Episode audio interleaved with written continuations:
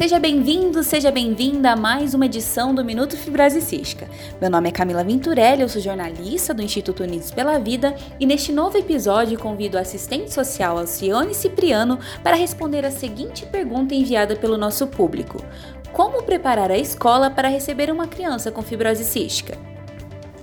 Pensar em doença crônica e frequência à escola geralmente já causa um certo estado de apreensão tanto para a escola, que não está habituada a receber pessoas com doenças raras, quanto para a família, que por algumas horas do dia deixa os cuidados serem administrados pela própria criança ou administrado por outra pessoa. Logo surge um monte de questionamentos, como por exemplo: será que meu filho dará conta? Será que ele terá a atenção que precisa se há tantas crianças com diferentes necessidades dentro da sala de aula? A escola, embora trabalhe com situações diversas e saiba da importância da inclusão, sobretudo com a questão da saúde, conhece pouco sobre a fibrose cística e o não saber sobre a doença causa estranhamento que pode criar barreiras para que essa criança seja inserida no ambiente escolar como qualquer outra criança sem a doença. E aí pensamos, como a escola deve então se preparar para receber a criança com fibrose cística?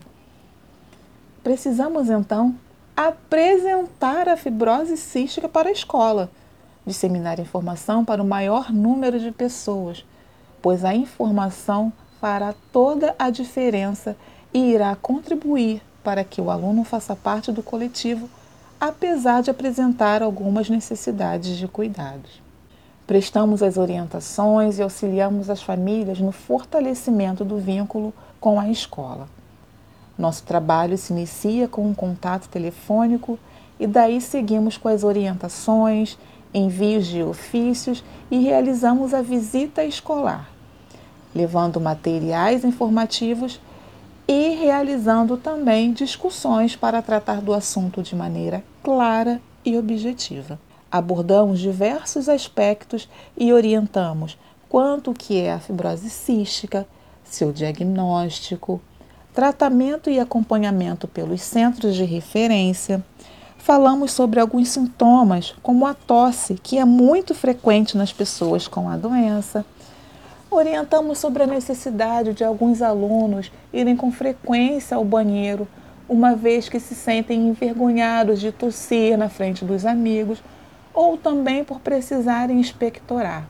Orientamos sobre possíveis restrições alimentares, sobre a importância da adesão ao tratamento, sobre a hidratação e alimentação adequada.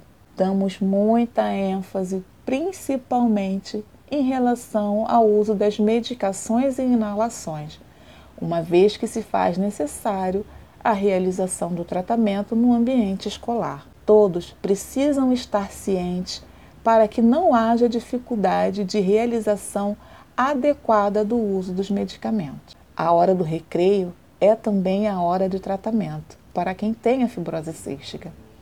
Muitas mães nos trazem, nos trazem relatos de dificuldades justamente sobre o uso das enzimas, pois em algumas unidades escolares não é permitido. Neste sentido, buscamos esclarecer e prestar todas as orientações adequadas para que as barreiras possam ser ultrapassadas. Ah, lembrando que o ambiente para a pessoa com fibrose cística deve estar sempre limpo e arejado.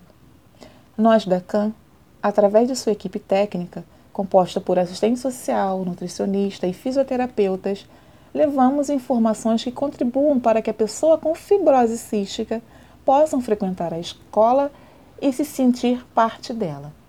A condição clínica não é igual em todos. Podem ter casos em que o aluno tem uma condição boa, permitindo frequentar a escola o tempo integral.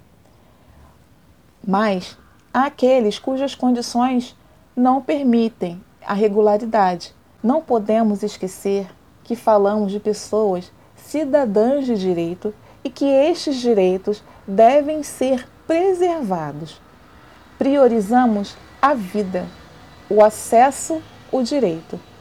A escola, além do aprendizado, do acesso ao conhecimento, é o local onde a vida social das crianças ganha o contato com as pessoas, com as diferenças, vão contribuindo para a formação intelectual e social dos indivíduos. É onde os sonhos são construídos. A escola, então, deve oferecer condições de pertencimento, pois potencialmente tem o poder de transformar vidas. É isso, pessoal. Espero que vocês tenham gostado. Qualquer dúvida, procurem a Associação de Pacientes do seu estado e o Instituto Unidos pela Vida estará sempre à sua disposição. Tchau, tchau!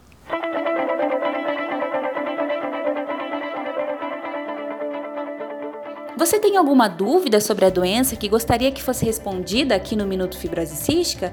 Então envie suas questões para o nosso e-mail contato unidospelavida.org.br ou para o nosso WhatsApp DDD 41 99636 9493. Para fortalecer esse e outros projetos do Instituto Unidos pela Vida, acesse unidospelavida.org.br/doe. Até o próximo episódio.